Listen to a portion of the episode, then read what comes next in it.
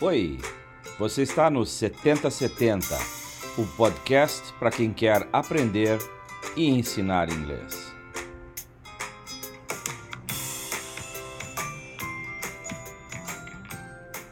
Uma realização do Departamento de Metodologia de Ensino da UFSC.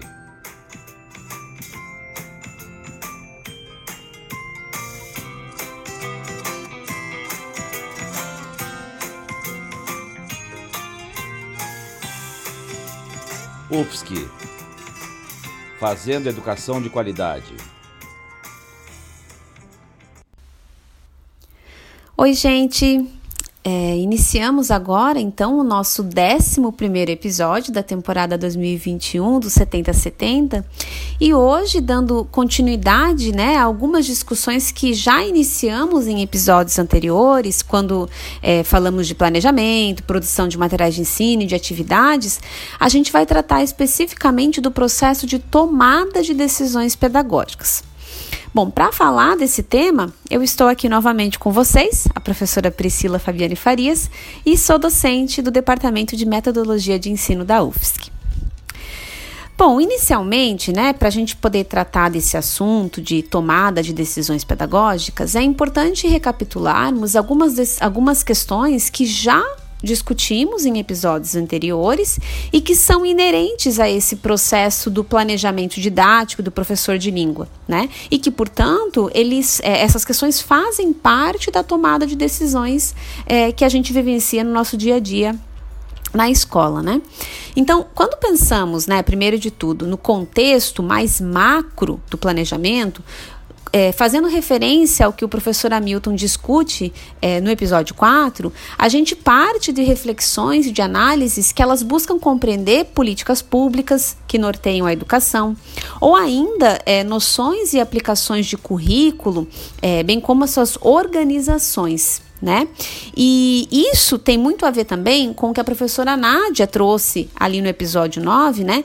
É, pensando que tanto as políticas públicas quanto diferentes organizações curriculares, elas têm um impacto nas nossas salas de aula, né? E, portanto, elas podem influenciar também as decisões que a gente vem a tomar enquanto docentes, né? É, da mesma forma, se a gente retomar a discussão que a gente teve lá no episódio 5, quando a gente falou um pouco sobre o processo de análise crítica de necessidades, né? É, que é um processo que nos permite conhecer não apenas documentos norteadores da educação, mas também compreender mais a fundo o contexto de ensino que a gente está inserido, né, enquanto professor, compreendendo é, quem são uh, os alunos e as alunas, os profissionais que atuam nessa instituição, compreendendo as práticas pedagógicas que ali coexistem, né? É, entendendo que comunidade escolar é essa que constitui esse espaço? É, quais as relações de poder que existem ali e que, inclusive, norteiam muitos dos direcionamentos pedagógicos, né? Ou seja, compreender os diversos aspectos que constituem e são constituídos por esse contexto de ensino, né? Então, é, retomando tudo isso, né? Por que, que a gente pode se perguntar por que, que é necessário essa retomada se a gente está falando aqui de decisões pedagógicas? É, e, e, a resposta tem a ver com esse primeiro ponto que eu estou tentando fazer aqui, é, que é a ideia de que para tomarmos decisões que sejam coerentes com as necessidades, as demandas, as realidades, os contextos dos nossos estudantes, é necessário que a gente parta destes conhecimentos e dessas reflexões nesse âmbito macro né? Já que estas nos possibilitam direcionar as escolhas que a gente vai, vai fazer e afunilar as possibilidades, né? Na tentativa de tomar decisões que sejam significativas e relevantes para os nossos e nossas estudantes.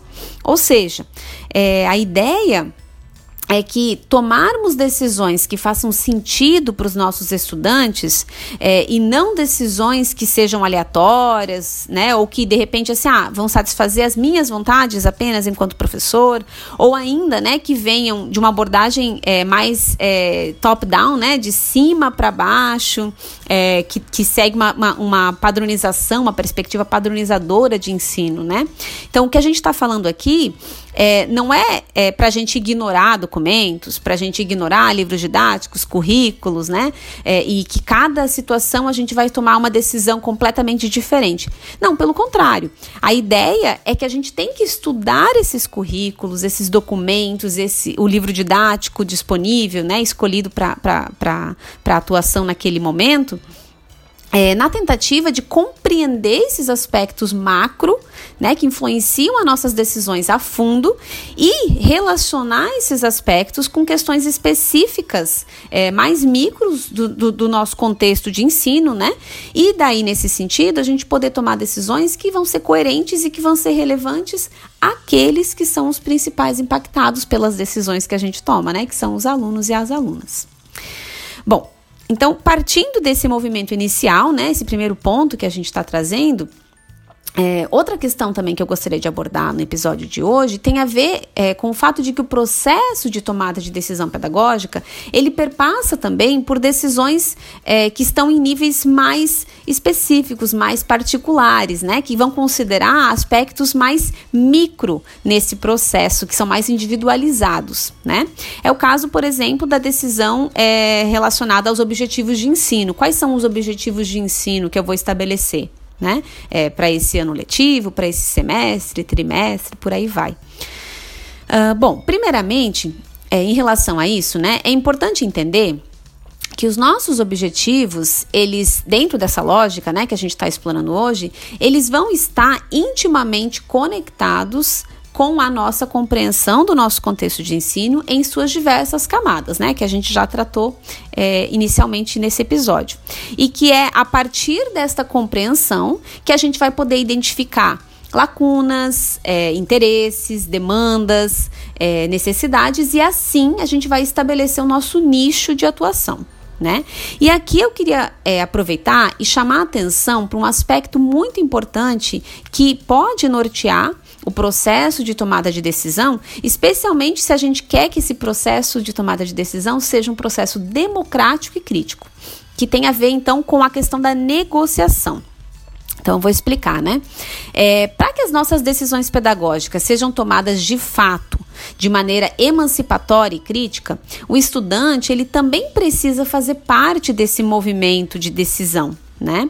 É, aqui, portanto, vão entrar princípios do currículo negociado, onde o professor e os estudantes vão trabalhar juntos é, para tomar decisões que estão relacionadas a conteúdo, a currículo, a objetivos, de tal forma que as necessidades e as realidades dos estudantes, elas não apenas vão nortear o programa estipulado e os acordos, né, de como é que a aula vai funcionar e tal, é, mas também é, elas, essas questões elas são constantemente ajustadas conforme as circunstâncias elas surgem durante o semestre, né?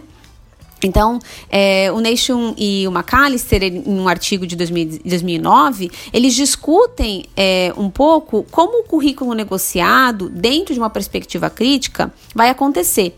E eles dizem que esse processo ele acontece em três níveis, né? Então, o primeiro nível é o nível da negociação, onde o professor ele vai negociar com a turma decisões relacionadas a, por exemplo, os objetivos de ensino, o conteúdo que vai ser trabalhado, o formato do curso, a maneira que os alunos serão avaliados, né, entre outras questões, com é, a intenção, na tentativa de possibilitar é, que esses alunos eles uh, possam fazer parte da tomada de decisão, que tem a ver, inclusive, com o seu próprio processo de aprender né? E aí, num segundo nível, num segundo momento, essas negociações, então, elas são implementadas e há ali nesse processo uma discussão constante sobre os efeitos das decisões tomadas no dia a dia dos envolvidos, né? Então, aqui a, a gente é, remete, então, ao terceiro nível, né? Que é uh, esse nível de avaliar os efeitos dessa implementação, tanto no que tange resultados é, é, específicos, quanto ao que tange a forma que a implementação foi feita. Né? E a ideia é refletir, portanto, se de fato há necessidade de novas adaptações, novas reflexões, novas negociações. Né?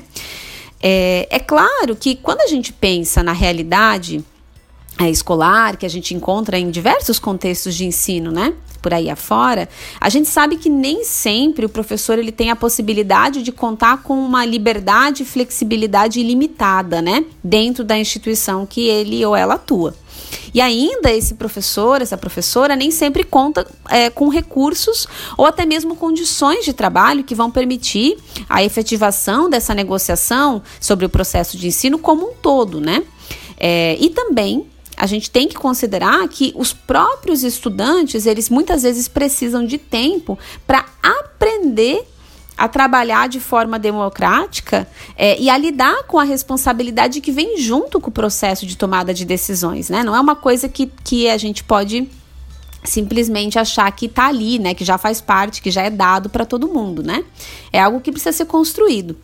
É, mas mesmo assim, o ponto que, que a gente está tentando fazer aqui é, vem no sentido de enfatizar que dentro das possibilidades que o contexto permite, de, de, das possibilidades de atuação deste professor, dessa professora, a negociação e o espaço para o diálogo crítico, eles costumam gerar resultados significativos em termos de motivação, é, comprometimento, compreensão dos objetivos, desenvolvimento de autonomia e criticidade por parte desses estudantes, né? E além disso, é claro, é uma, uma mais uma forma da gente propiciar é, a relevância das decisões que estamos tomando para aqueles que estão envolvidos no processo, né? Bom, uh, uma outra coisa que eu queria então ressaltar ainda, pensando no âmbito dos objetivos de ensino, né? Que tem a ver com o nosso processo de tomada de decisão. Então, se a gente pensa em uma unidade de ensino, por exemplo, é, a, né, pensando assim, na, dentro da sala de aula, eu vou pensar numa unidade de ensino que vai envolver diversas atividades que eu vou implementar durante algumas semanas ali com o meu, com o meu grupo, né?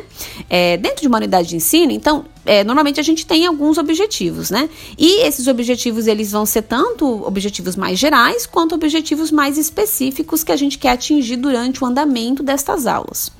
Se a gente for olhar especificamente para os objetivos gerais, como o próprio nome diz, a gente vai tratar de questões mais amplas, né? Que vão dizer respeito, por exemplo, à língua adicional.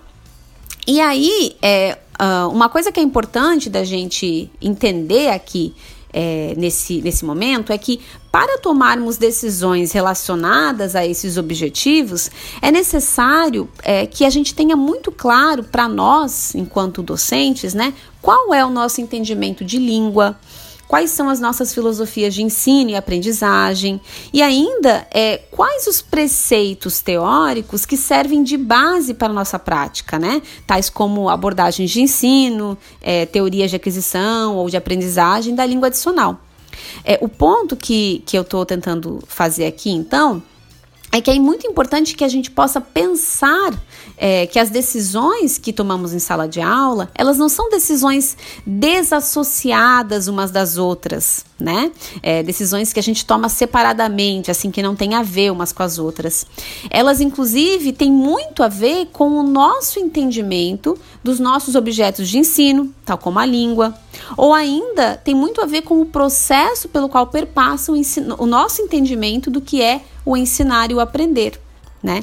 E por isso, é, estarmos preparados para pensar, para compreender, para justificar as nossas escolhas partindo de um conhecimento científico, nos permite se engajar em um processo de tomada de decisão que vai ser informado e que também vai ser coerente em si mesmo, né? Então, ressaltar aqui a importância de que dentro desse processo de decidir é, é, né, as nossas decisões pedagógicas, os caminhos que a gente vai tomar, a gente precisa também recorrer a esse conhecimento científico, né? E isso precisa estar muito claro é, dentro da, da, das nossas percepções, né, para a gente mesmo. É, bom, para finalizar, então, eu gostaria de retomar aqui um conceito que permeia os diferentes pontos, né, que, que foram tratados nesse episódio e que é inclusive uma característica intrínseca do decidir pedagógico, que é o processo de reflexão. E daí para isso, eu queria fazer referência a Karen Johnson, né, que é uma formadora de professores, né, uma autora que discute o processo formativo docente.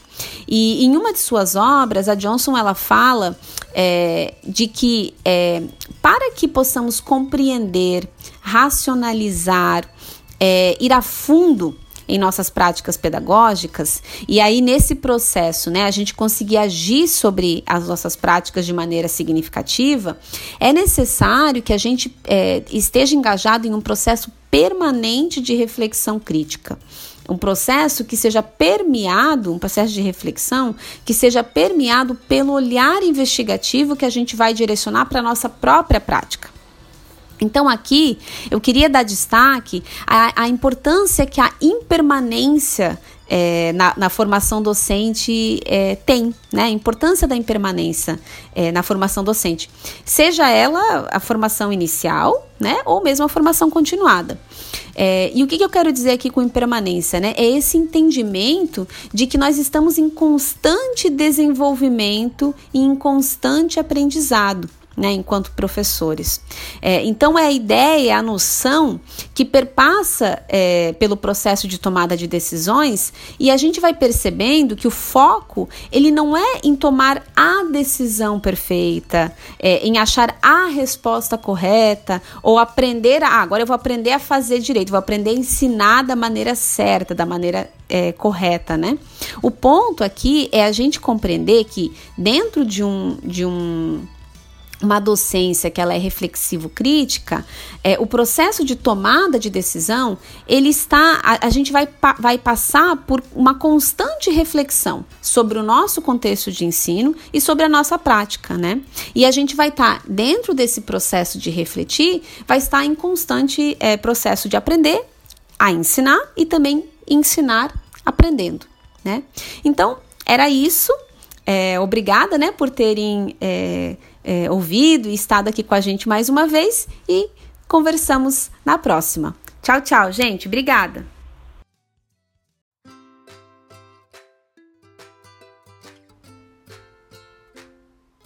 Esse foi o 7070, o podcast para quem quer aprender e ensinar inglês.